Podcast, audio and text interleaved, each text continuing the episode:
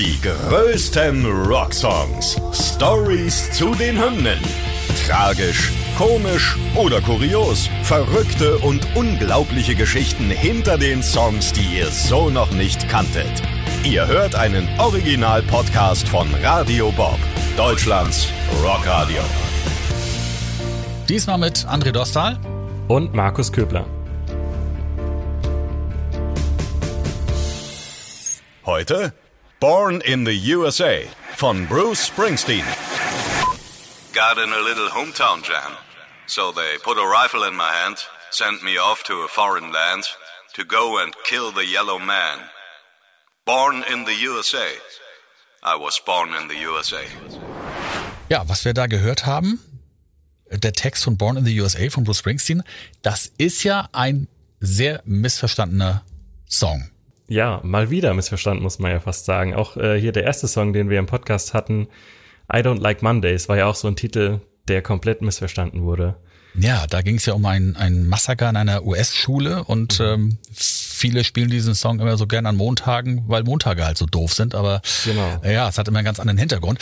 Ähm, bei Born in the USA, ich habe dir mal hier was mitgebracht, ähm, und zwar die LP Born in the USA von Bruce Springsteen. Ähm, im Juni 84 rausgekommen, ähm, im Oktober dann Born in the USA als Single, aber der Song ist schon viel älter als diese Platte, ne? Ja, sogar einige Jahre älter. Also die Platte, wie gesagt, kam ja 84 raus. Die erste Version des Songs gab es schon drei Jahre vorher. 1981 hat Springsteen schon an einem Titel, der damals noch Vietnam hieß, geschrieben und hat darin ähm, ja den Vietnamkrieg behandelt und thematisch darüber gesungen, wie viele Soldaten die aus dem verlorenen Krieg zurückgekommen sind, zu Hause behandelt wurden oder wie sie sich hm. gefühlt haben, als sie da zurückgekommen sind. Hm, das sollte ein Film über den Vietnamkrieg werden, tatsächlich. Der ist genau. dann viele, viele Jahre später erst fertig geworden, auch nicht mit diesem Song. Ähm, es war ein fürchterlicher Krieg, es war ein sehr zerstörerischer Krieg und ähm, ja, die USA haben diesen Krieg verloren. Und alle, die zurückkamen aus diesem Krieg, die US-Soldaten, waren in der, in der öffentlichen Wahrnehmung die Verlierer. So. Und man kann sich das gar nicht mehr vorstellen, dass ähm, 75 der Krieg zu Ende war und 81 Bruce Springsteen schon diesen, diesen Song geschrieben hat. Also man gerade sechs Jahre nach Kriegsende mhm. ähm, hatte einen Song darüber geschrieben, wie Kriegsrückkehrer, wie die Veteranen halt in ihrer Heimat empfangen wurden. Eben nicht mit Ruhm und Ehre und hier gab's noch mal einen Orden, genau. sondern das waren die Verlierer. Und die sind teilweise ja nie mehr auf die Füße gekommen. Und ähm, ja, darum geht's in dem Song. Und äh, Markus, warum dann eben missverstanden? Ja, wahrscheinlich aufgrund dieser einprägsamen Refrainzeile, ne? Born in the USA. Das wird ja dann oft mitgekrölt und viele Amerikaner haben ja diesen Nationalstolz, sind einfach wahnsinnig stolz, in den USA geboren zu sein, amerikanische Staatsbürger zu sein.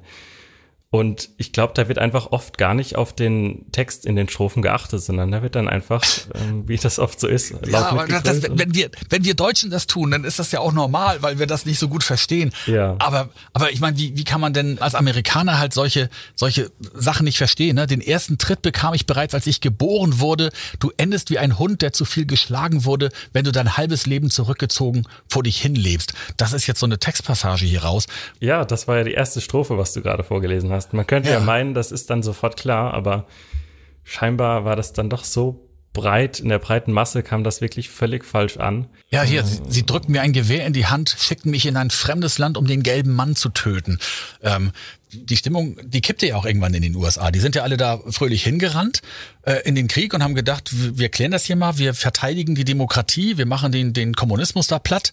Und dann hat die USA in diesem Krieg einfach ja ähm, nur Verluste erlitten. Es war strategischer Unsinn. Es hat einfach nicht funktioniert und irgendwann kippte die Stimmung. Es gab ja ganz viele Proteste auch in den USA. Das, die Bilder haben wir ja alle so ein bisschen vor Augen. Ja. Ähm, die die Konzerte, Woodstock, äh, ganze Festivals, wo es darum ging, äh, den den Frieden zu propagieren. Und da mhm. im Hintergrund tobte halt immer die ganze Zeit äh, dieser Krieg. Also man kann ja auch sagen, ne, die, die komplette Karriere der Beatles, wenn wir es mal so nehmen, von, von 63 bis in die 70er, gab es im Hintergrund halt diesen Vietnamkrieg. So, ja.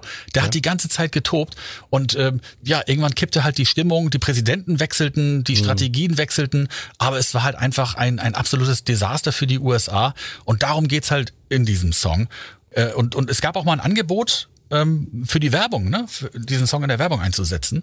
Ja, aber dazu hat Bruce Springsteen eine ganz klare Meinung und das macht er nämlich auf gar keinen Fall. Es gab nämlich die Autofirma Chrysler hat ihm Genau. wohl angeblich 12 Millionen Dollar geboten, um diesen Song in ihrer Werbung äh, nutzen zu dürfen. Aber Springsteen hat da tatsächlich eiskalt abgesagt.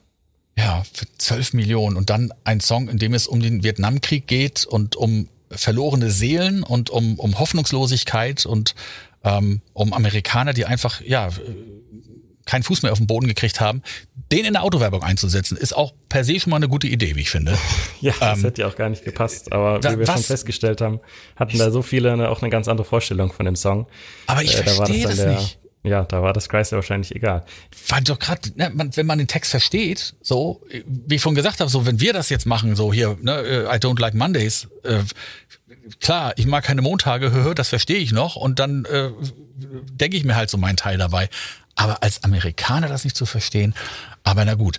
Ähm, es gab von diesem Song übrigens auch, die habe ich dir auch mitgebracht, ähm, eine Maxi-Single. Du bist ja nur sehr jung, Markus. Ja. Und ich bin sehr alt. Wir bringen das mal so auf den Punkt. Ja. ähm, es gab früher von allen Songs immer Maxi-Version. Ne? Das war eine Single auf in, in LP-Format und die waren dann immer ein bisschen länger. Meistens hat man dann so instrumentale äh, Sachen damit eingefügt, dass die Songs ein bisschen länger wurden. Aber ich kann allen mal ans Herz legen, mal bei YouTube danach zu suchen. Born in the USA, der Freedom Mix. Klingt erstmal gut.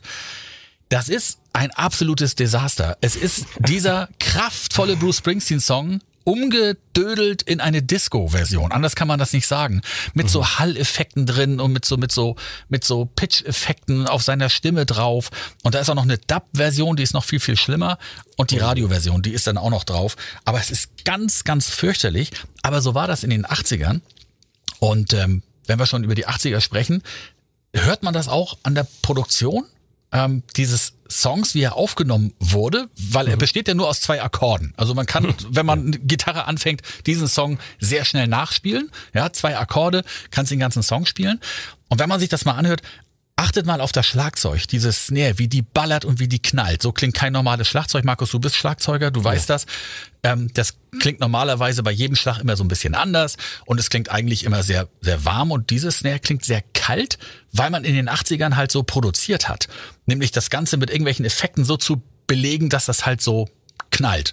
Es gibt ja immer so Diskussionen über Schlagzeug. Haben wir auch beim Metallica, ne? St. Anger, wo das Schlagzeug so rumklappert da, wo Lars Ulrich Mülltonne, nicht der ja. Drummer ist, sondern der, der, der Klapperer, sag ich ja immer. So, ähm, und, und heute werden ja so viele Songs immer nochmal geremixed und geremastert. Die ganzen Beatles-Sachen komme ich wieder auf meine Lieblingsband zu sprechen. Die Sachen kommen ja alle gerade nochmal neu raus, so wie man sie heute halt mischen würde, klingen sie dann. Ähm, und ich würde gerne Born in the USA von Bruce Springsteen mal hören, wie man ihn heute mischen würde, ohne diese 80er Jahre Effekte. Und ich glaube, dann hätte der noch ein bisschen mehr Wumms und noch ein bisschen mehr Seele. Was jetzt nicht heißen soll, dass der Song keine Seele hat, aber er klingt halt wahnsinnig nach den 80ern. Ja, ähm, ja. Und den Song liebt Bruce Springsteen, hat er glaube ich auch mal gesagt, das ist einer seiner Lie- Lieblingssongs, obwohl er sich ärgert, dass er immer so falsch verstanden wird. Ja, klar. Er ist im Programm eines jeden Konzerts und er spielt ihn wahnsinnig gern und er spielt ihn immer anders. Das finde ich total spannend. Hm. Ich bin mir auch sicher, ich glaube, heute würde der Song komplett anders klingen. Also, wenn man ihn heute neu abmischen würde, meine ich.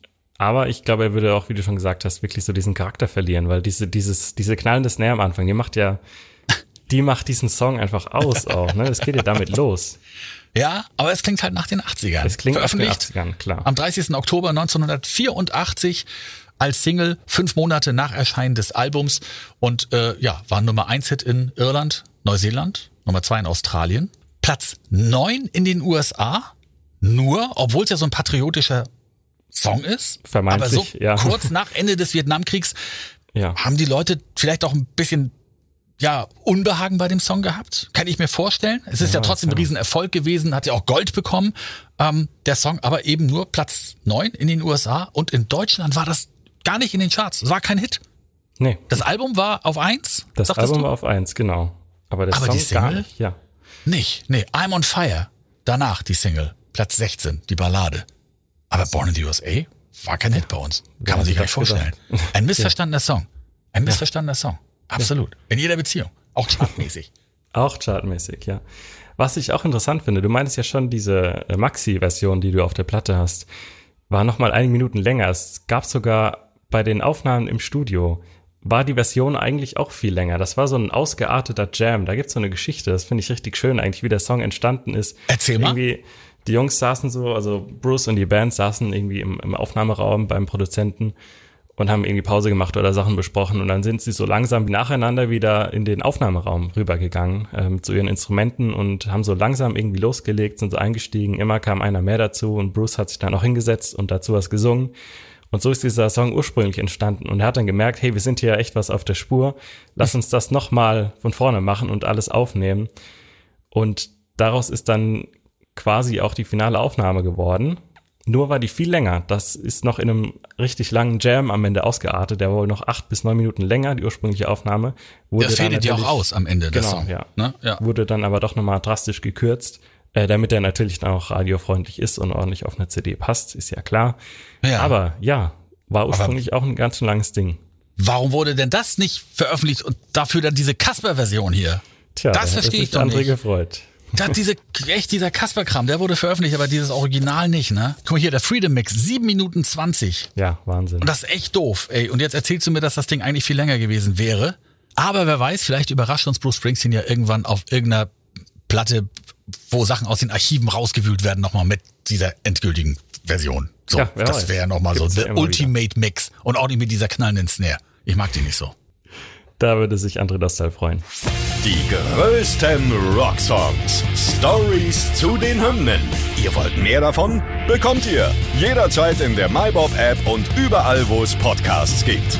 Und die geballte Ladung an Rocksongs gibt's nonstop in den über 40 Rockstreams, in der App und auf radiobob.de. Radio Bob. Deutschlands Rockradio.